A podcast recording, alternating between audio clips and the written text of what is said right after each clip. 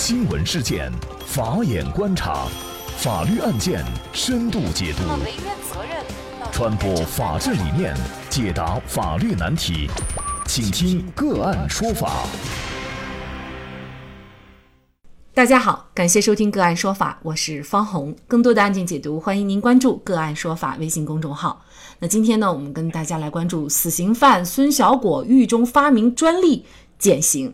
上个月啊，昆明日报刊文披露，中央扫黑除恶第二十督导组下沉昆明开展工作期间，昆明市加大工作力度，打掉了孙小果、涂丽君等一批有影响的涉黑涉恶犯罪团伙。那么，这个孙小果呢，正是二十年前被法院判处死刑的昆明恶霸孙小果。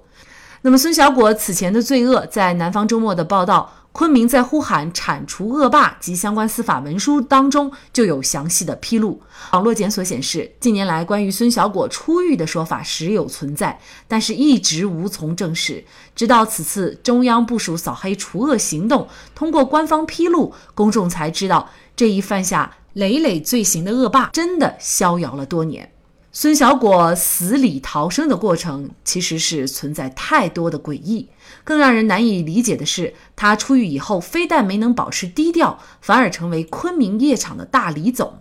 近两天，媒体披露，恶贯满盈的孙小果竟然是一位狱中发明家。他2008年向国家申请的联动锁紧式防盗窨井盖发明专利，近期还可以在国家知识产权局官网查询。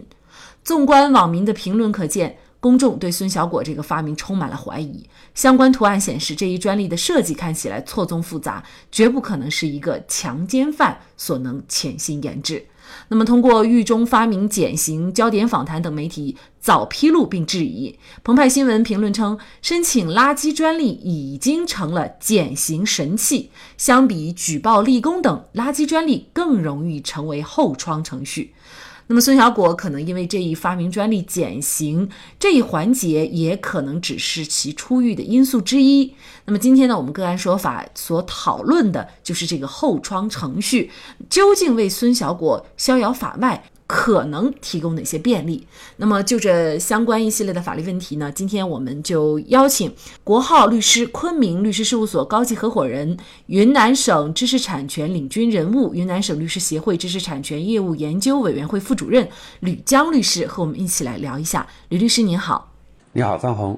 嗯，感谢吕律师。可能大家有一个问题就是。这个申请并获得发明专利，是不是可以帮助一些服刑人员减刑？法律上有什么具体的规定吗？呃，关于我们国家的刑法，实际上呢，对于服刑人员的一个减刑假释等等一系列，都是还是有了一个明确的法律规定。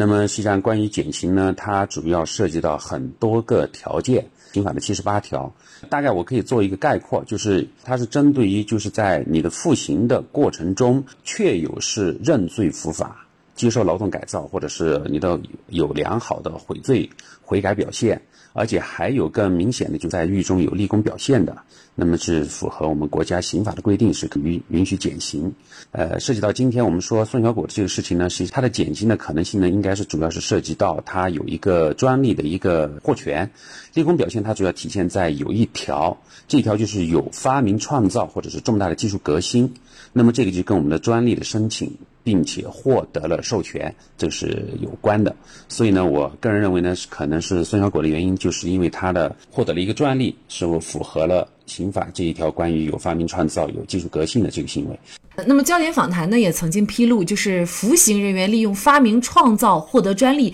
是骗取减刑的一个捷径啊。那么服刑人员获得专利，具体要经过一个什么样的过程？很容易就获得专利了吗？怎么来认定？为什么它又是骗取减刑的一个捷径呢？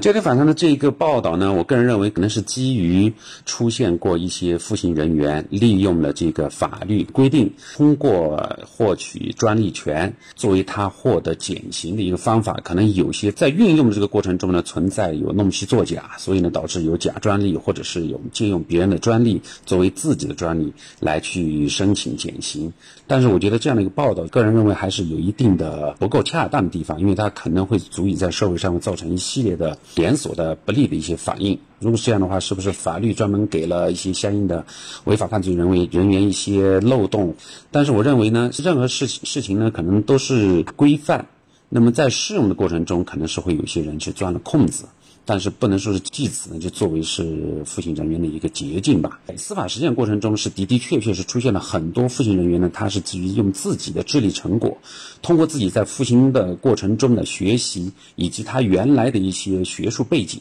那么他研发出来的一些具有技术革新的一些技术成果，最终呢通过申请专利或者是获得申请其他的一些权利，获得国家的认同或者是授权。那么所以我认为在司司法实践过程中呢，依然已存在真实的、合法的、有效的通过服刑人员通过发明创造获得减轻，这也是一个正面的一些例子，这也是比较多的。呃，那么刚才方红谈到的，就是说是服刑人员在怎么去申请专利获得的这个程序？那么这个根据我们国家专利法，那么申请专利呢，它是分三种，一种类型叫发明专利，第二种类型是实用新型，第三种是外观设计。它主要是通过自己的研发、自己的智力成果的一些创造，对一些具有工业产权方面的一些技术方面的革新。不管是你通过工工艺、流程、配方，或者是架构、结构，或者是对色彩具有一定美观的这些方面的一些能够用于工业方面的，并且获得了一些经济收收益的这些，如果是技技术，都可以获得授权，国家授权。只不过国家对专利授权这方面呢，它有一个严格的把控。那么它把控的什么呢？它具体是把控三个方面：第一个是新颖性，第二个是创造性，第三个是实用性。专利的授权的过程中呢，它肯定是通过技术人员或者是发明人，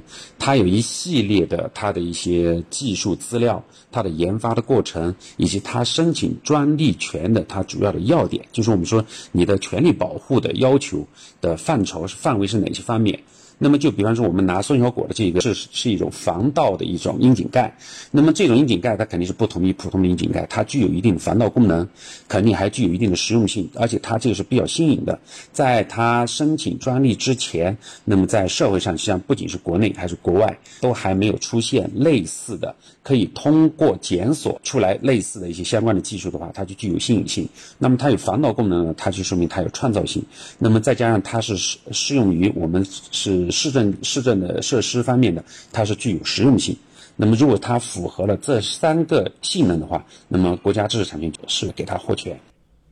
这样的一个介绍哈，我们就感觉真正的想获得一个发明专利，其实并不是那么容易的事哈。它可能需要几年的这种研发，呃，最后呢还有申请，呃，还有一个批准的一个过程哈。嗯，那么呃，我们假设哈，因为现在呢，广大的网友也在质疑，就是说这个专利是不是孙小果本人真的是他本人发明创造的？那么如果不是的话，这可能就涉及到冒冒用他人的这个发明创造去申请，那么这个也是对真正的权利人造成了比较严重的损害，是吗？那么刚才涉及到了孙小果的这个，到底是不是他去，实际是他自己研发、他自己设计、他自己申请呢？现在我们从现有的资料，现在当然还得有有关部门去调查、去了解，所以在这个上面我不便去做出这个任何的猜测或评价。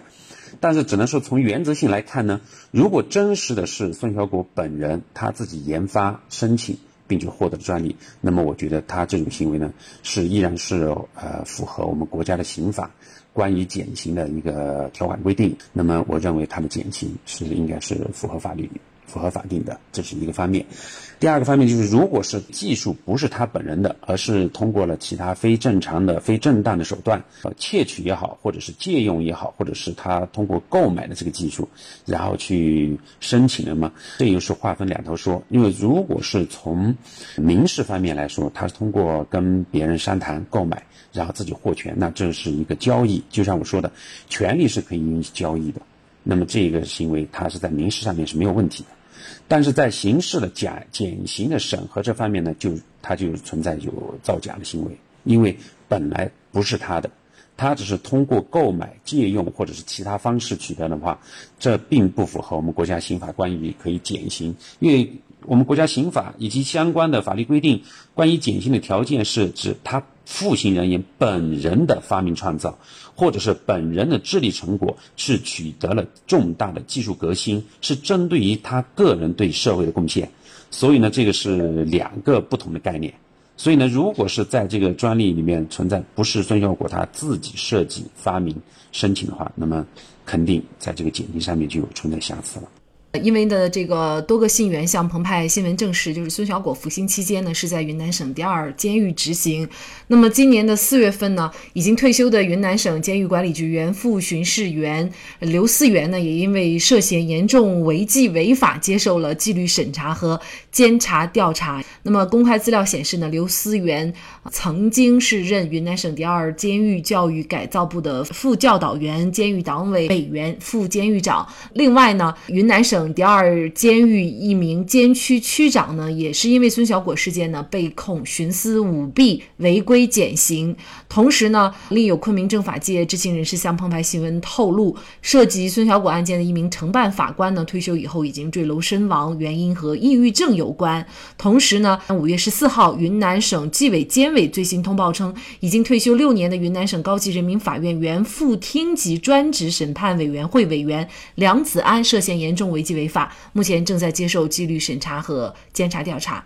那么应该说，孙小果这个案件可能会牵扯到一批可能涉嫌违法违纪的一些官员哈。那么随着这种媒体调查力度的不断深挖，那么到底他为什么减刑？到底为什么有的案件是监外执行？这确实是需要给我们广大的大众嗯一个明确的交代，那么才能消除我们对整个司法环境的一些质疑哈。在这里呢，也再一次感谢。国浩律师昆明事务所高级合伙人、云南省律师协会知识产权业务研究委员会副主任、云南省知识产权领军人物吕江律师。那么，一个已经是被判处死刑立即执行的人，如何做到在监狱里仅仅关了十三年就出狱？四缓的罪犯什么情况下会减刑？对于这个问题呢，我们前两天也曾经做过一期节目，欢迎大家关注“个案说法”微信公众号，在历史消息当中予以了解。那也欢迎大家通过关注“个案说法”的微信公众号，